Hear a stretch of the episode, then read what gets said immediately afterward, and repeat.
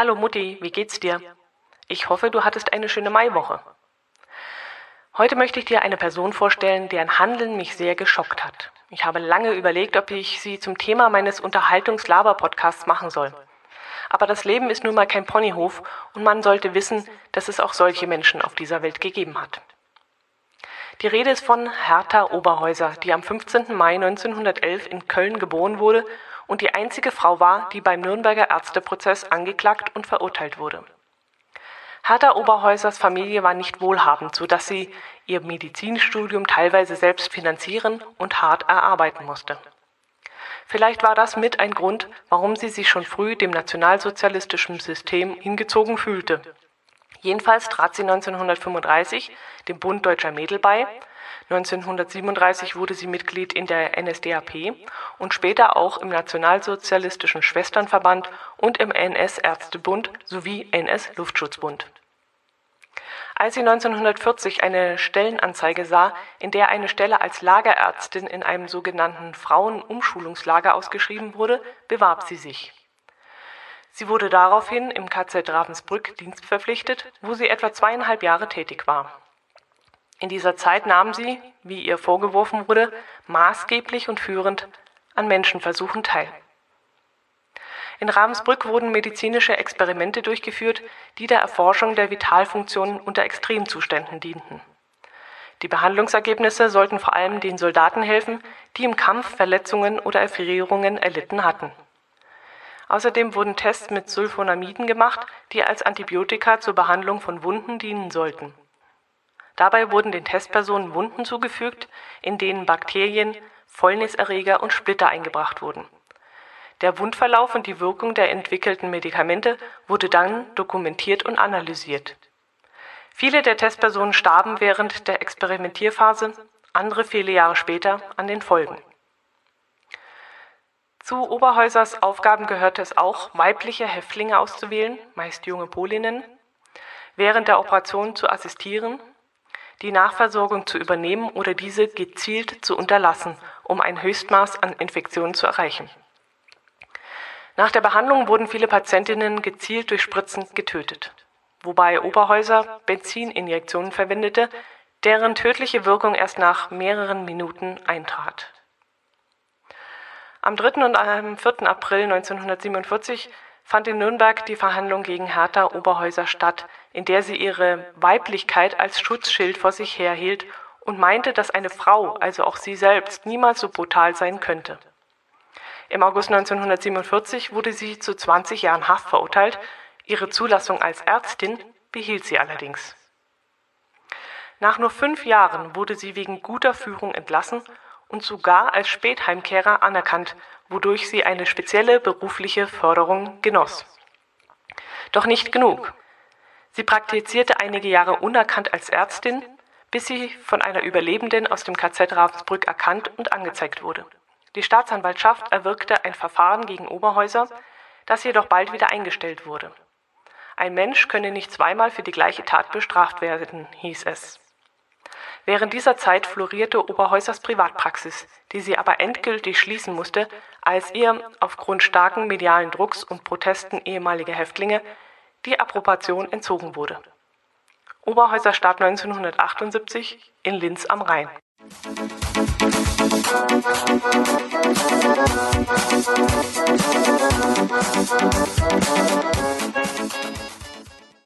Hallo, liebe Hörerinnen und Hörer, das ist die 80. Folge der Hörmupfel, in der ich euch ein Update zum Krankenstand meines Patienten gebe, ein Steilwandzelt zum Verkauf anbiete und euch eine Spiele-App vorstelle. Und meine Twitter-Follower wissen es schon, ich war Muttertag mit Freunden im Eubachtal wandern. Davon möchte ich euch heute natürlich auch erzählen. Viel Spaß beim Hören. In der letzten Folge der Hörmupfel habe ich euch von meinen Heuwiesen-Experimenten erzählt. Unter anderem von dem Heugeuer, der Heuwiesenlimonade der Firma Zöttler aus Rettenberg im Allgäu. Dazu hat Alexander einen Kommentar geschrieben, der die Limo bereits 2014 ausführlich getestet hat. Er hat die Limo damals unterschiedlich gekühlt probiert und ist dabei zu einem sehr interessanten Ergebnis gekommen. Kalt aus dem Kühlschrank, also richtig knackig kalt, würde sie nämlich wesentlich besser schmecken. Er beschreibt das auf seinem Blog sehr ausführlich, sehr anschaulich, ja, ich würde sagen vollmundig. Und ich werde gerne mal auf diesen Artikel verlinken. Das könnt ihr euch mal durchlesen. Ist wirklich sehr interessant und unterhaltsam. Das habe ich jetzt noch nicht ausprobiert. Also ich habe zwar noch eine Flasche im Kühlschrank stehen, bin aber bis jetzt noch nicht dazu gekommen, sie auch zu trinken. Es war einfach noch nicht heiß genug, als dass mich dieses extrem kalte Getränk irgendwie angemacht hätte. Ich warte also immer noch auf den richtigen heißen Sommertag. Ich habe das Getränk, wie ich gesagt habe, ähm, zwar kühl getrunken, aber es kam halt aus der Speisekammer und da hat es bei uns 16 bis 18 Grad, vermute ich jetzt mal. Und ja, in dieser Temperatur habe ich dann auch die Limo getrunken und da war dieser Heugeschmack extrem intensiv und für mich nicht so besonders toll. Sehr kalt soll dieser Heugeschmack eher sehr dezent sein. Danke, lieber Alexander, für dein Feedback zum Heugeuer. Ich finde es ganz, ganz lieb, dass du meinem Aufruf an die Hörer mit äh, eurer Erfahrungen mit diesem Getränk zu schicken, also ähm, gefolgt bist. Und danke auch an dieser Stelle, weil es gerade so schön reinpasst, für deinen sehr interessanten und ganz toll gemachten Podcast. Ich freue mich immer riesig, ähm, wenn da wieder eine neue Folge rauskommt. Und ich bin wirklich froh, dass du jetzt ein Abo-Feed hast und ich deine Radioandachtenwelten immer automatisch auf mein iPhone geladen kriege. Ich überlege gerade, ob ich das den Hörerinnen und Hörern, habe ich euch das erzählt? Ich glaube, ich habe Alexanders Blog schon mal vorgestellt und empfohlen, aber den Podcast, den habe ich glaube noch nicht empfohlen. Hm, ich weiß nicht mehr so aus dem Stegreif, in welcher Hörmupfel-Folge ich euch Pastors Home empfohlen habe den Blog von Pastor Alexander Seidel aus Franken. Dort kann man nicht nur interessante Berichte, nicht nur unterhaltsame, nachdenkliche, mm, humorvolle, informative Berichte lesen, sondern auch kurze Radioandachten anhören. Jetzt wisst ihr ja sicherlich schon, dass ich es mit der Kirche im Allgemeinen nicht so recht habe, aber ich glaube, ich habe euch auch erzählt, dass ich die Andachten von Alexander sehr, sehr spannend und äh, zum Nachdenken anregend finde. Gut, das also nur mal zur Zusammenfassung für die Hörerinnen und Hörer, die diese Folge damals nicht gehört haben.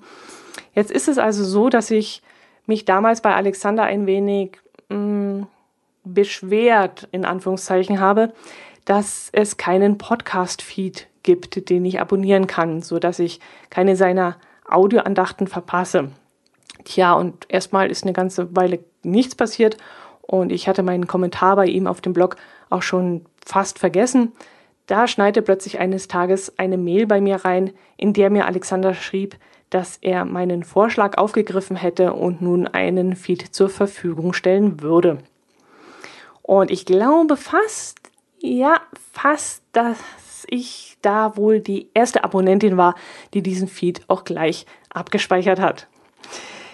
Jetzt muss ich mal kurz auf mein Gerät schauen. Moment. Äh, ich glaube, zweimal die Woche kommt nun immer eine schöne kurze, erfrischend kurze, circa einminütige Folge raus, in der er über alles Mögliche philosophiert. Wobei jetzt gerade die Frage bei mir aufkommt, ob ein Pastor äh, philosophiert. Ein, ein Pastor ist ja, ein Pfarrer ist doch kein kein Philosoph. Philosophen sind doch Menschen, die Antworten auf Fragen suchen. Aber ein Pfarrer hat doch schon eigentlich Antworten auf alle Fragen, oder? Oder ich tue damit allen Geistlichen gerade Unrecht. Das könnte jetzt auch sein. Oh, gefährliches Glatteis. Ganz gefährliches Glatteis. Liebe Hörerinnen und Hörer, bitte streicht die letzten zwei, vier, zehn Gedankengänge von mir ähm, ja, was ich eigentlich sagen wollte, hört einfach mal in den Podcast Radioandachtenwelt rein. Ihr findet ihn unter der URL www.radioandachtenwelt.de. Wird euch bestimmt gefallen.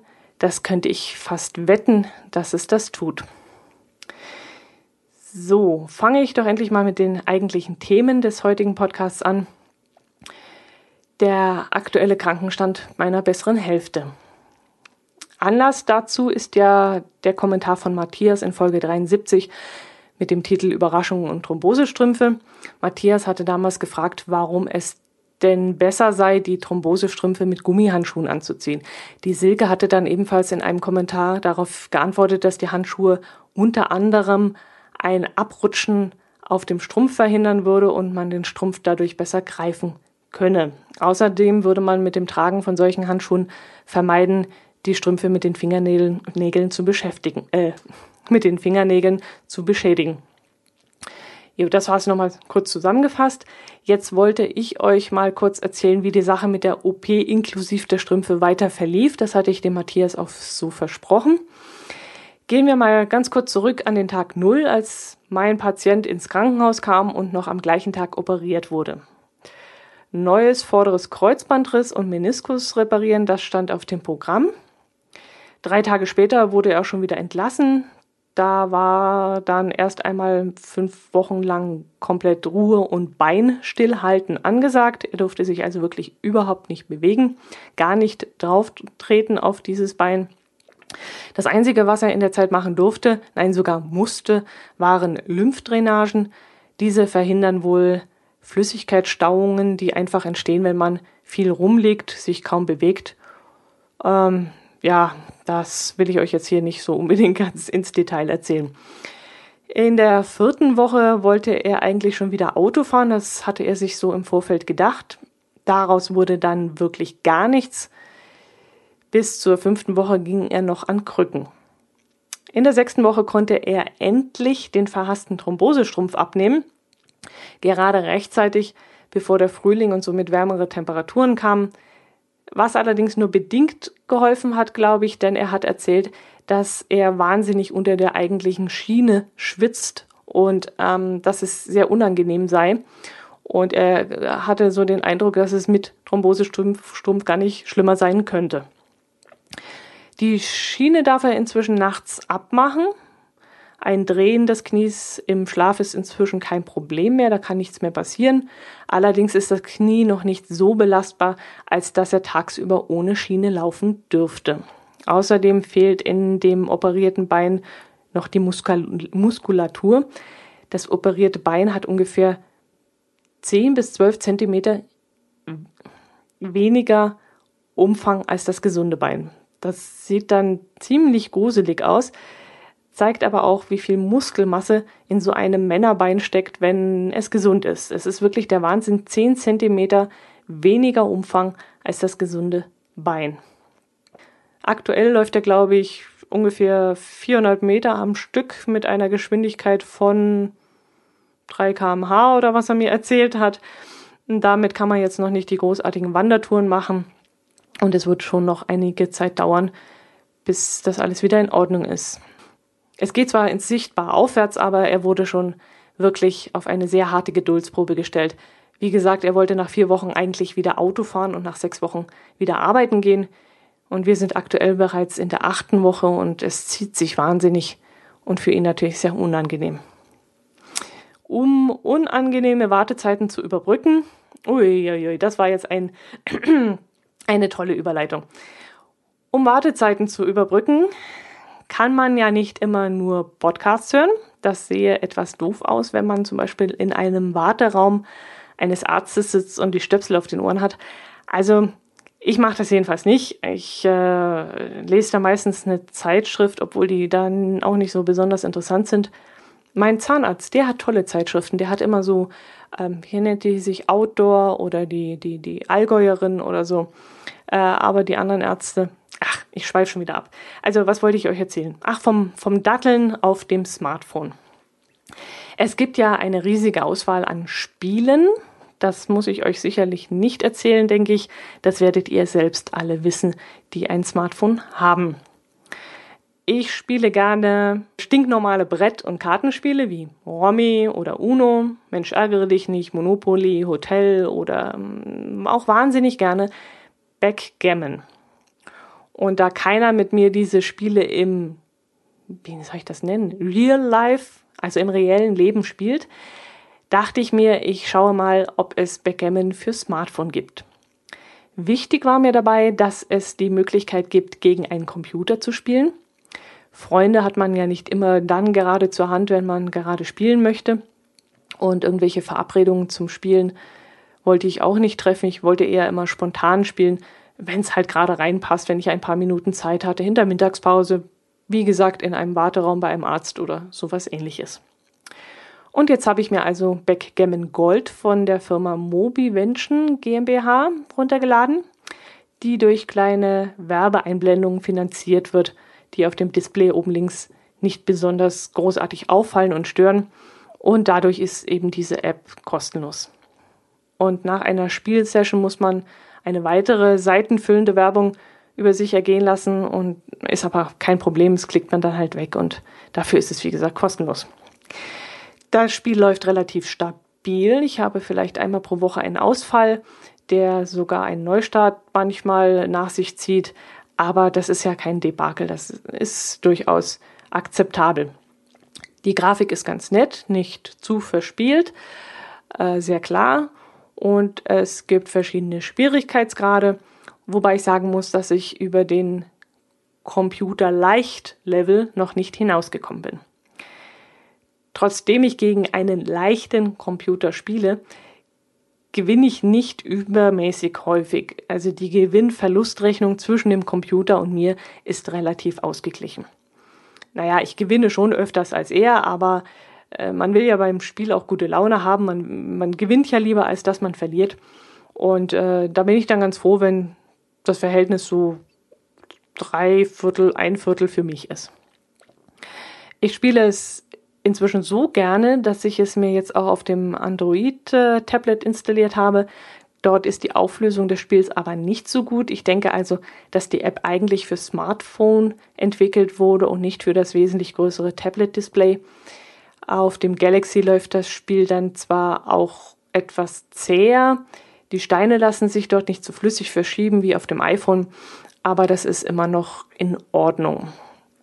Jo, damit müsste ich jetzt eigentlich alles gesagt haben, was man zu so einem Spiel sagen kann. Ich spiele jetzt seit ungefähr vier Wochen sehr intensiv damit und es ist mir immer noch nicht langweilig geworden. Ich kann also eine Kaufempfehlung wollte ich gerade sagen, aber das kostet ja nichts, eine Download-Empfehlung aussprechen. Apropos kaufen. Wollt ihr zufällig ein Steilwandzelt kaufen? Wir haben vor circa 12, 13, 14 Jahren, ich weiß es nicht mehr genau, ich nee, ich weiß, ich krieg's nicht mehr zusammen, haben wir ein Steilwandzelt gekauft, sind damit aber nur einmal in den Urlaub gefahren und durch widrige Umstände, sage ich jetzt mal, mussten wir uns ein Jahr später einen Wohnwagen kaufen. Also das waren einfach äh, viele Zufälle, die da aufeinander trafen. Hm, möchte ich jetzt gar nicht erzählen. Das kann ich vielleicht mal in einem anderen Podcast machen. Jedenfalls äh, haben wir dann aus diesem Grund heraus das Zelt dann erst einmal benutzt gehabt und es dann äh, wieder zusammengepackt und es liegt seitdem gut verpackt, staubsicher und trocken auf unserem Dachboden und wird nicht mehr benutzt. Falls sich also jemand dafür interessiert, ich habe auf meinem Blog einen Beitrag mit einigen Bildern dazu eingestellt, könnt ihr euch gerne mal anschauen. Ja, also die Geschichte zu dem Zelt an sich kann ich euch ja dann ein anderes Mal erzählen, ähm, wie wir dazu gekommen sind und warum wir dann den Wohnwagen gekauft haben. Aber heute möchte ich euch lieber noch von unserer kleinen Wanderung durchs Eubachtal erzählen. Zurzeit ist ja mein Herzallerliebster etwas gehandicapt, wie ihr ja wisst. Und deshalb haben mich Freunde letzten Sonntag mitgenommen, als sie eine kleine, gemütliche, nicht sehr anspruchsvolle Wanderung am Eubach entlang gemacht haben. Ich bin dann erstmal nach Immenstadt gefahren, wo ich mein Auto abstellen konnte, um dann mit meinen Freunden weiter nach Oberstdorf zu fahren. Die Hinfahrt dauerte etwas länger als geplant denn mein Chauffeur hatte die Adresse eines Parkplatzes ins Navi eingegeben und die nette Dame im Navi meinte dann, äh, sie müsste uns ganz besonders tolle Wege zeigen, weil sie unbedingt den direkten Weg nehmen wollte, also den kürzesten. Und sie lotste uns dann direkt, und wenn ich sage direkt, dann meine ich auch auf direktem Wege durch Oberstdorf direkt zu diesem Parkplatz. Ich weiß jetzt nicht, ob ihr Oberstdorf kennt. Es besteht aus vielen kleinen autofreien und extrem verkehrsberuhigten Zonen und zusätzlich auch noch aus sehr verwinkelten, kleinen, schmalen Sträßchen mit Sackgassen und Einbahnstraßen und Wendeplatten und ja, mein Chauffeur durfte dann all sein fahrerisches Können unter Beweis stellen, bis wir den Parkplatz dann endlich irgendwann erreicht hatten. Ich hatte während dieser Gurkerei auf dem Rücksitz, nee, nicht den Mund gehalten, ist ja klar, es gab ja viel zu erzählen seit unserem letzten Treffen und ich plapperte da so munter drauf los und wunderte mich dann irgendwann, wohin will der eigentlich fahren? Wo, wo fährt der eigentlich hin? Ich hatte mir im Vorfeld keine Gedanken darüber gemacht, wo wir in Oberstdorf parken können, habe mich da einfach darauf verlassen, dass er schon weiß, wo er hin will. Und irgendwann habe ich mir so gedacht, naja, vielleicht kennt er ja irgendwo einen kostenlosen Geheimparkplatz und den möchte er jetzt ansteuern. Ich habe dann erstmal den Mund gehalten und gedacht, du hm, fragst du jetzt nicht, wo er eigentlich hin will. Naja, lange Rede, kurzer Sinn. Wir kamen dann irgendwann an der Eubeler Halle an. Spätestens jetzt wissen die Ortskundigen unter euch, dass es dort einen ganz einfachen und ganz geradeaus gehenden, gut ausgebauten Weg dorthin gibt. und äh, ja, wir packten dann dort unser Auto, zahlten für vier Stunden vier Euro. Das Tagesticket kostet sechs Euro. Wer die kleine Wanderung machen möchte, dem empfehle ich allerdings, das Tagesticket zu nehmen. Vier Stunden wird schon ziemlich knapp, wenn man sich Zeit lassen und vielleicht noch gemütlich essen gehen will. Wir sind dann an der großen Wiese, auf der immer diese Paraglider landen, vorbeigelaufen. Leider waren an diesem Tag keine Paraglider unterwegs, aber ich könnte mir vorstellen, äh, auch aus dem Grund, weil gerade die Wiesen in vollem Saft stehen, also dort war ein Meer von gelbem Löwenzahn und da dürfen die Paraglider dann auch nicht landen, vermute ich jetzt mal. Ja, und dann ging es weiter, immer an der Trettach entlang, bis irgendwann der Weg links Richtung Eubach abzweigt. Man kann dort zwischen zwei parallel laufenden Wegen dann wählen, entweder einen asphaltierten kleinen Weg, ein Sträßchen, auf dem äh, nur Berechtigte fahren können, also ja, Autos und Mofa-Fahrer sind da lang gefahren, die aber gezielt dort hinten das Restaurant anfahren wollen. Oder man nimmt den schmaleren Wanderweg, auf dem man aber trotzdem gemütlich zu zweit, zu dritt äh, nebeneinander laufen kann. Also der ist recht breit. Welcher jetzt besser ist, kann ich euch gar nicht sagen. Kommt ja darauf an, wie ihr unterwegs seid. Familien, die einen Kinderwagen vor sich herschieben müssen, sind mit dem Sträßchen sicherlich besser bedient aber dort fahren eben auch ab und zu Autos oder auch mal Mountainbiker oder Rollerfahrer, wie gesagt. Gut, wir sind dann also ungefähr eineinhalb Stunden kräftig ausgeschritten. Wer gemütlich läuft, sollte vielleicht eine Viertelstunde oder gar eine halbe Stunde länger einplanen. Und irgendwann erreichten wir das Eutalhaus, in dem man zu Mittag essen kann oder auch Kaffee und Kuchen bekommt und äh, ja, uns war es nicht danach, wir waren einfach nur durstig und so haben wir uns dann auf die Terrasse gesetzt in den Schatten und haben den herrlichen Blick in die Berge genossen. Da an dem Tag, an dem Muttertag, aber verständlicherweise viel, viel los war und uns der Trubel dann bald zu viel wurde, haben wir uns dann relativ schnell wieder auf den Rückweg gemacht. Wer es also lieber ruhig und still und menschenleer haben möchte, ist hier auf dieser Strecke nicht gut bedient. Da gibt es im Allgäu sicherlich schönere Ecken. Zwischen Oberstdorf und dem Eutalhaus verkehren übrigens auch Pferdekutschen. Meine Mutter hat dieses gemütliche Fortbewegungsmittel auch schon oft genutzt. Allerdings hat sie mir erzählt, dass man seinen Sitzplatz am besten vorreservieren muss, weil die Fahrten vom Eutalhaus zurück nach Oberstdorf sehr beliebt sind. Viele ältere Menschen unterschätzen nämlich die fünf Kilometer durch das Tal und sind dann plötzlich so geschafft, wenn sie dort ankommen, dass sie dann die Möglichkeit einer bequemen Kutschrückfahrt sehr gerne nutzen. Wer sich eine Fahrt auf den Rollern zutraut, kann sich natürlich auch dafür entscheiden. Diese Roller, mm, ihr kennt doch diese kleinen Kinderroller, auf denen Kinder mit einem Bein stehen und sich mit dem anderen abstoßen. So etwas gibt es auch in Erwachsenengröße mit wesentlich größeren Gummireifen. Und diese werden dort im Eutalhaus für 6 Euro pro Stück, pro Fahrzeug vermietet. Man bekommt dann, glaube ich, noch einen Fahrradhelm dazu. Ob der extra kostet, weiß ich allerdings nicht. Ja, und dann kann man sich gemütlich auf den Rollern nach Oberstdorf zurückrollen lassen. Die Steigung dort ist eher gering, deshalb wird es vermutlich nicht sonderlich rasant werden, denke ich jetzt mal.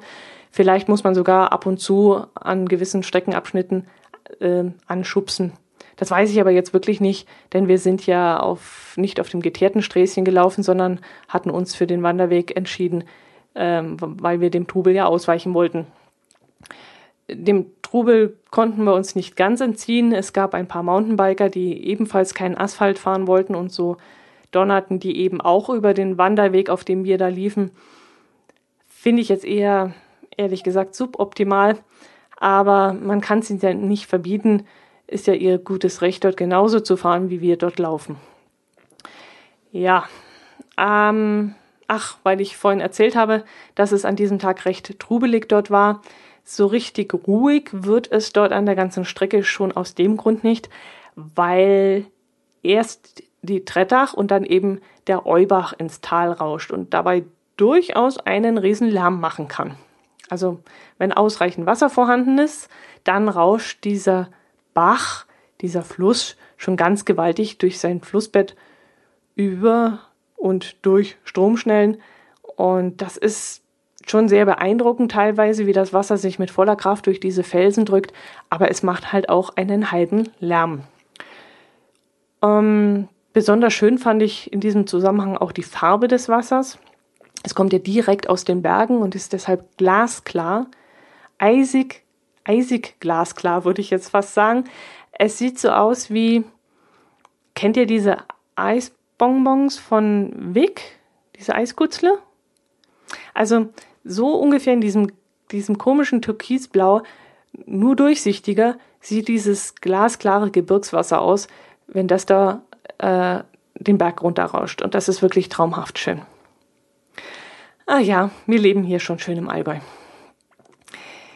So, das soll es für heute gewesen sein. Danke nochmals für eure Kommentare. Teilweise habe ich sie direkt auf der Blogseite beantwortet. Danke an Silke, dass sie sich ins Doodle-Dokument eingetragen und für nächste Woche einen Vorspann vorbereitet hat. Danke für Flatterklicks und Retweets und danke für alles, was ihr mir Gutes tut. Hört auch nächste Woche wieder rein, dann würde ich mich auf jeden Fall wieder freuen. Und macht es gut, bis dahin bleibt gesund. Servus.